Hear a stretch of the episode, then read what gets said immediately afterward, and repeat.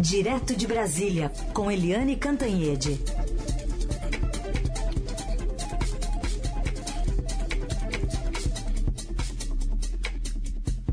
Oi, Eliane, bom dia. Bom dia, Heisen, Carolina, ouvintes. Oi, Eliane, bom dia. Bom, o ministro Alexandre de Moraes revogou ontem a sua própria decisão que havia determinado a suspensão do aplicativo de troca de mensagens né, no Brasil. Ele apontou que a plataforma cumpriu as medidas que haviam sido determinadas por ele mesmo, né, como a exclusão de uma publicação do presidente Bolsonaro e a indicação de um representante legal no Brasil. Mas sempre acaba levantando uma discussão né, sobre o uso dessa plataforma por aqui, acho que mirando muito outubro, não? Olha, é, Carolina, na verdade, é, criou-se uma grande discussão sobre censura ou não censura. Foi censura ou não foi censura? E aí a gente vai é, re, revirar ali a decisão do ministro Alexandre de Moraes. É preciso focar em alguns aspectos. Primeiro, o pedido para bloquear o Telegram foi feito pela Polícia Federal a Polícia Federal do Brasil pediu ao Supremo Tribunal Federal o bloqueio. Por quê?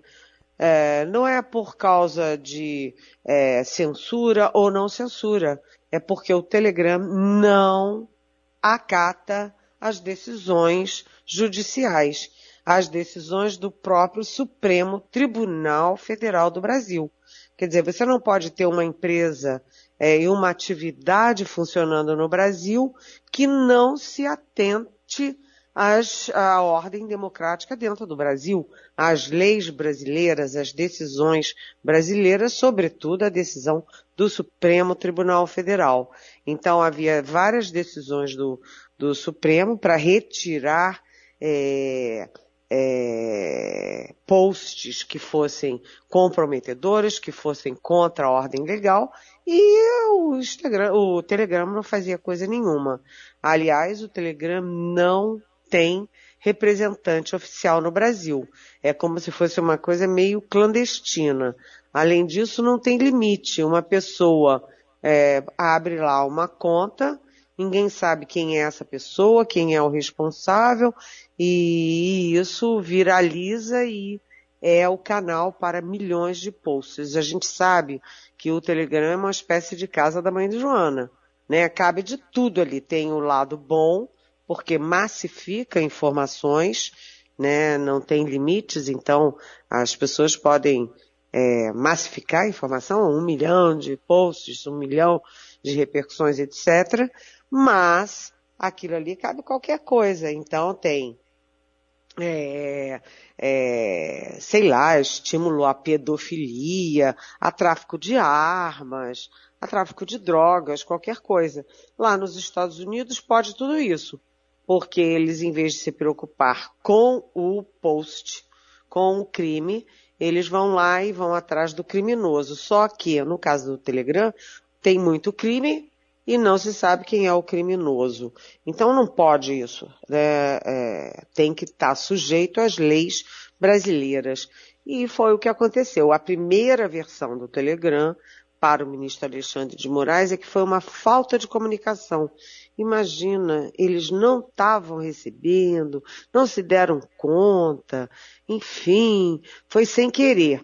Né? Aí depois eles é, corrigiram nas primeiras 24 horas algumas coisas, cumprir algumas ordens. Aí o Alexandre de Moraes disse que ainda não era suficiente, porque tinha mais ordens. E aí, depois que o Telegram uh, decidiu acatar todas as ordens judiciais, o ministro Alexandre de Moraes, ontem, em pleno domingo, suspendeu o bloqueio. Melhor assim, melhor para o Telegram, melhor para o Brasil, melhor para, para a ordem é, jurídica judicial brasileira. Então acho que foi, foi bem e acho que essa discussão de, de censura não cabe, porque não se pode ah, fechar os olhos e dizer, ah, não, é censura. Você proibir, por exemplo, é, post defendendo, fazendo apologia de pedofilia e, e venda de armas e de drogas. Isso não é democracia, pelo contrário, isso é democratice, é uma, um assalto ao instrumento legítimo da democracia, gente. Bom, e o presidente Bolsonaro, né, Eliane, se manifestou diretamente, antes, lógico, dessa revogação, contra a, o bloqueio do Telegram. Também ele tem interesse direto nisso. É, exatamente. O presidente Bolsonaro, é, no fim de, durante o fim de semana, criticou e disse que isso era, enfim, censura, é, ataque à liberdade de expressão, etc. E por que, que o presidente fez isso? Porque uh, um dos instrumentos de divulgação do bolsonarismo é exatamente o Telegram. Né? Eles usam maciçamente o Telegram é, para é, mensagens de interesse do Bolsonaro e de ataque aos adversários e críticas do Bolsonaro e para fake news também. E aí uma das medidas que o Telegram tomou e que fez o, o Alexandre de Moraes revogar o bloqueio foi exatamente essa. O Telegram é, suspendeu, vetou uh, uma postagem do presidente Bolsonaro, que era o quê? Era simplesmente divulgando, insistindo em divulgar né, aquele documento da Polícia Federal que caracteriza quebra de sigilo de uma investigação da Polícia Federal. É o presidente da República quebrando o sigilo é, de uma investigação sigilosa da Polícia Federal. E, além de tudo, não é uma, uma investigação qualquer. O presidente Bolsonaro usa essa, esse vazamento ilegal para difundir um, uma fake news, porque a investigação é sobre uma, uma invasão do sistema do TSE e ele usa como se fosse uma invasão, é, uma tentativa de fraude, uma invasão das urnas eletrônicas e não é, porque urna eletrônica não é ah, passível de, de é, é, invasão porque não é conectada à internet. Bom, Eliane, a gente. Aliás, hoje, não sei se você se lembra, é aniversário do presidente da República. Faz 67 anos neste 21 de março. Ele está dando uma entrevista agora, falando sobre o preço de Petrobras, que conversou com o príncipe da Arábia Saudita, enfim. O assunto que está na pauta da semana, o que, que pode acontecer com a Petrobras e com o preço da gasolina, Eliane? Pois é, primeiro, parabéns ao presidente Jair Bolsonaro pelos 67 anos, saúde, felicidade e bom senso para o presidente. Uh, essa semana tem aí muita, muito foco na Petrobras, né? A questão do preço do petróleo, porque hum, o preço do petróleo vem caindo, mas o preço da gasolina no Brasil disparou e estabilizou disparado lá em cima. Então é preciso ver se essa, esse, essa mexida para baixo nos preços do petróleo uh, vai interferir a favor de baixar os preços aqui no Brasil. A gente tem uma tendência no Brasil que é quando sobe o preço internacional, sobe o preço no Brasil.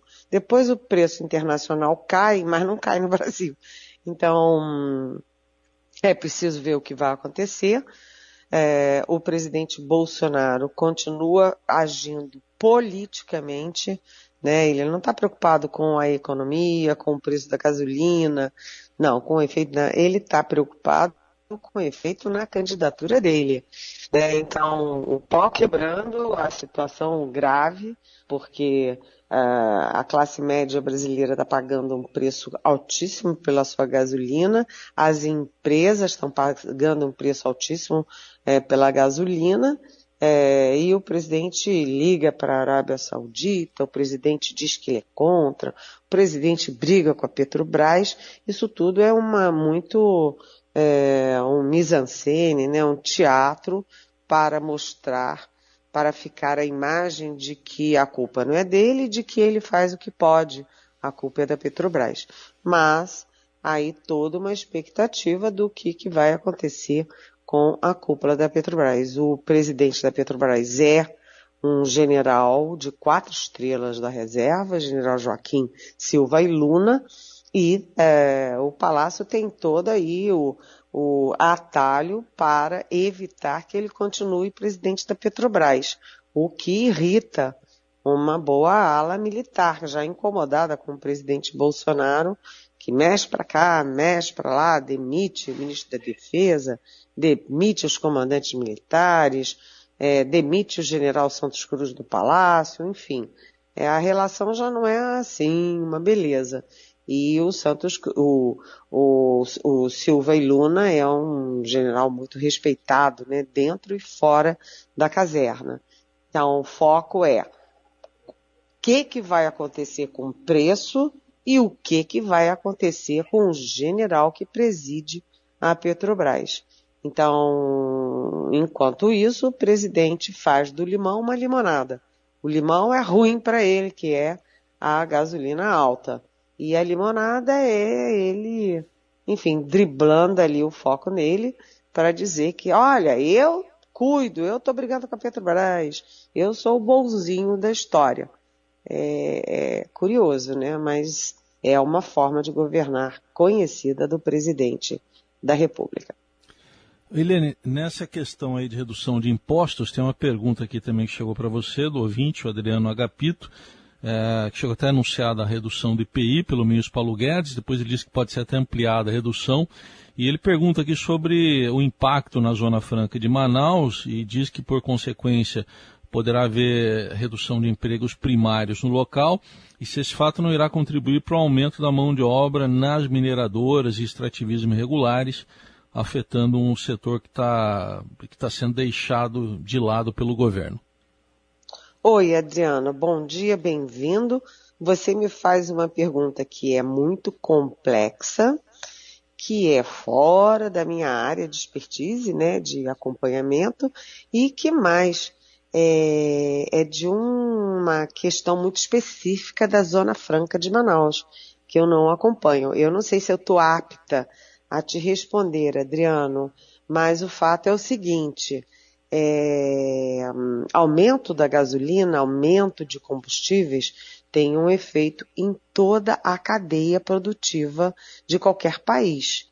Né? Então, se você afeta combustível, você afeta o transporte, você afeta o preço do produto e afetando o preço do produto, isso cria um círculo vicioso, né? A, vai aumentando o preço do alimento, aí aumenta o, preço do fornecedor, aí aumenta o preço do fertilizante, e você tem no meio disso uma guerra que produz efeitos também colaterais. Então, é péssimo para todo mundo e isso, quando você tem uma desorganização desse tipo, acaba afetando emprego, né? Isso é a teoria da história. Neste momento, eu não sei o que é que acontece com especificamente com a Zona Franca de Manaus.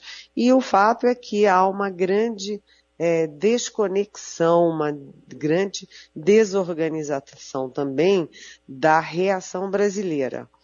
A Câmara faz uma coisa, o Senado faz outra, o Ministério da Economia quer uma coisa, o Banco Central quer outra, e o Palácio do Planalto não dá respaldo a decisões técnicas e econômicas, porque atende exclusivamente às decisões e aos interesses políticos e eleitorais do presidente Jair Bolsonaro e do Centrão, lembrando que o Centrão tem o Ciro Nogueira, que é o chefe da Casa Civil, e todas as decisões de governo passam pela Casa Civil, e o presidente Bolsonaro, inclusive, já retirou poderes do Ministério da Economia sobre o orçamento para concentrar eh, na Casa Civil e Ciro Nogueira, portanto, no Centrão. O que, que vai dar disso tudo? Não sei.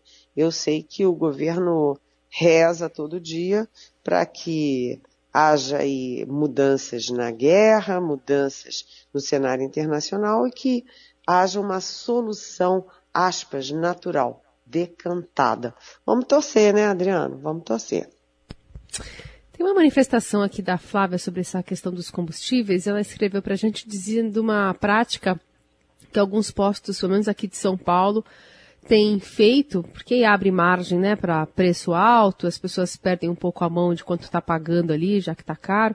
Ela relata o caso de um posto da Praça Pan-Americana aqui na Zona Oeste, o frentista chegou com uma maquininha de cartão dizendo que o valor era 320 reais. Ela olhou para a bomba, estava zerada, perguntou por quê. Ele disse que era porque iriam completar já com outro carro. Aí ela exigiu que mostrasse o valor da bomba e o valor era de 288 reais. E ela está achando que essa prática acontece especialmente com mulheres motoristas, que já está pagando alto, já está pagando um preço da gasolina com esse reajuste, e aí tem espertinho o posto de gasolina já aplicando um golpe também é, em quem está pagando diretamente ali na maquininha, acaba não olhando para a bomba e pode tomar um segundo susto, viu, Eliane? Pois é, é Fábia ou Flávia? Flávia, Flávia. Flávia. Flávia, oi Flávia, bom dia. Você sabe, Flávia, que imprensa e particularmente a rádio tem um papel também muito forte de serviços né, de informação é, desse tipo de coisa para a população brasileira. Essa, essa roubalheira, esse crime que esse frentista estava cometendo, não é novo. É um crime velho. Eu me lembro que há muitos anos atrás o meu irmão teve, é, quase chamou a polícia num posto por causa disso, né? É... E eu concordo com você, é mais comum com mulheres. Por isso que a gente chega, atenção, todo mundo, homens e mulheres, particularmente mulheres. A gente chega no posto, para o carro e a primeira coisa que a gente olha é se a bomba está zerada. E a gente olha se o frentista está rodando a bomba que está no seu carro. Porque como as bombas têm duas, duas dois polos, né? Um pode ser de gasolina é, comum e o outro de gasolina especial, um de álcool e outro de gasolina comum. Então você tem que chegar e ficar visível. Eu sinto que às vezes eu paro no posto e o frentista quer me botar num, num ângulo de estacionamento que eu não consiga ver a bomba. Não, eu fico o tempo inteiro conferindo se está na bomba, se eu consigo ver a bomba e se a, a, a o, enfim, a torneira está efetivamente no meu, é, no meu, é, no meu coisa de gasolina lá, o, o tanque. Entrada da gasolina, no meu tanque de gasolina. Porque uma outra, outra mutreta, viu, Flávia, é que eles às vezes põem um, um balde perto da, do seu tanque, tiram parte da gasolina para o balde e só depois põem no seu tanque. Então essas coisas são assim, né? Par, paga o honesto pelo desonesto. Você tem que ficar atento. O Brasil está num momento de muitos golpes na internet, muitos golpes em toda parte. Os golpistas estão, sabe, efervescentes. Toda hora alguém liga falando que é do banco para você fazer não sei o quê, alguém diz que teve um, um um golpe para você fazer não sei o quê, você recebe na internet uma coisa para abrir não sei o quê, você recebe no WhatsApp alguém te pedindo dinheiro como se fosse seu filho. Então é o seguinte, primeiro, não abro nenhum atachado, nem um atachado sem saber quem me mandou, por que que me mandou. Segundo, banco, ah, eu sou do banco, tem uma fraude. Eu bato o telefone e ligo para o gerente ou para gerente. E na bomba de gasolina eu chego e não paro de olhar para a bomba. Sinto muito, mas é um momento de grande, sabe, grande facilidade para golpista. essa técnica de roubo não é nova, mas pode estar voltando com força. E eu te agradeço muito, Flávia, por nos dar a chance de avisar aos nossos ouvintes da Rádio Eldorado. Muito bem. E dá um bico nesse posto aí, Flávia. É, vamos falar aqui, Eliane, também, do, tá chegando quase aí na, na, boca do fim do prazo da desincompatibilização de políticos, né? Que querem disputar, uh, por exemplo, a presidência da República. É, é o prazo vence é, em 2 de abril. Está muito pertinho, está muito em cima e há muitas dúvidas sobre desincompatibilização. Eu vou citar aqui uma muito importante. No PSDB, né, o governador João Dória tem até o dia 2 de abril e há muita pressão no próprio PSDB, ali na, nas áreas de centro, para o governador João Dória é, não se desincompatibilizar e ficar até o fim é, na, na, no governo de São Paulo disputar a reeleição. Ele não vai fazer isso. Ele vai até o fim e agora mesmo ele acaba de filiar um personagem que cresceu muito, é um, personagem novo na política, mas que cresceu muito, sobretudo é, na CPI da Covid, e que o governador Dória e o PSDB estão badalando muito, que é o Alessandro Vieira. É um delegado de Sergipe, é, ele era do Cidadania, que está fazendo, inclusive, ali a, a, a, aliança, a federação com o PSDB, mas ele está se filiando ao PSDB. E mais, é, a gente falou muito do Alessandro Vieira é, durante a CPI porque ele é atento, ele é estudioso, ele fez, é, tomou decisões importantes na CPI, continua tomando.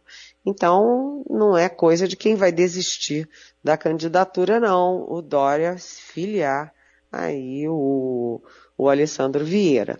Outro que vai se desincompatibilizar ou não é, é o outro tucano, o Eduardo Leite, governador do Rio Grande do Sul. Vai ou não vai? E vai pro, vai ficar no PSDB ou vai para o PSD? Então, o Eduardo Leite, neste momento, é uma bolha de interrogações. Então, a gente tem que ficar muito atento a esses movimentos, porque isso diz muito não apenas do presente, mas como também do futuro das eleições. Lá no governo federal, há também várias é, mexidas acontecendo e a principal delas é ali a saída, a desincompatibilização do ministro Braga Neto, que é um general de quatro estrelas, que é ministro da Defesa e que está saindo para ser é, candidato a vice-presidente na chapa do presidente Jair Bolsonaro. Ou seja, isso abre uma série de vagas né, na cúpula militar. Quem vai ser o ministro da Defesa? Né? É, quem vai para o lugar do futuro ministro da Defesa? Então, está praticamente certo que vai para a defesa o comandante do Exército, general Paulo Sérgio, que é do Exército, mas ainda há uma pressão é, de setores do próprio Exército para ser o comandante da Marinha, como a gente já tem dito aqui. E depois, abrindo vaga também no comando, né, tem que ver quem é o general ou quem é o almirante que vai ocupar o comando. Lá no Exército, o mais, uh, mais uh, provável é que seja o Freire Gomes, General Freire Gomes, que é o comandante de operações especiais. Mas uh, uh, a vez seria do General Amaro, que é o segundo na hierarquia chefe do Estado-Maior. Mas ele trabalhou cinco anos com Dilma Rousseff e parece que o presidente Bolsonaro não gosta muito da ideia, não. Mas ele é muito respeitado, o General Amaro, nas Forças Armadas. Eliane Cantanhede abrindo os trabalhos, colocando aqui pra gente os assuntos que devem pipocar ao longo dos próximos dias. Amanhã ela está de volta a partir das nove. Obrigada, Eliane. Até amanhã.